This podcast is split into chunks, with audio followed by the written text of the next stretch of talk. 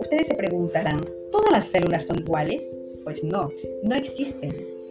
Existen diferentes células que se clasifican con base a diferentes criterios, por ejemplo, según su tamaño, su complejidad, según su forma. Pues chicos, les invito a la clase de hoy, pues trataremos sobre este tema. Bienvenidos.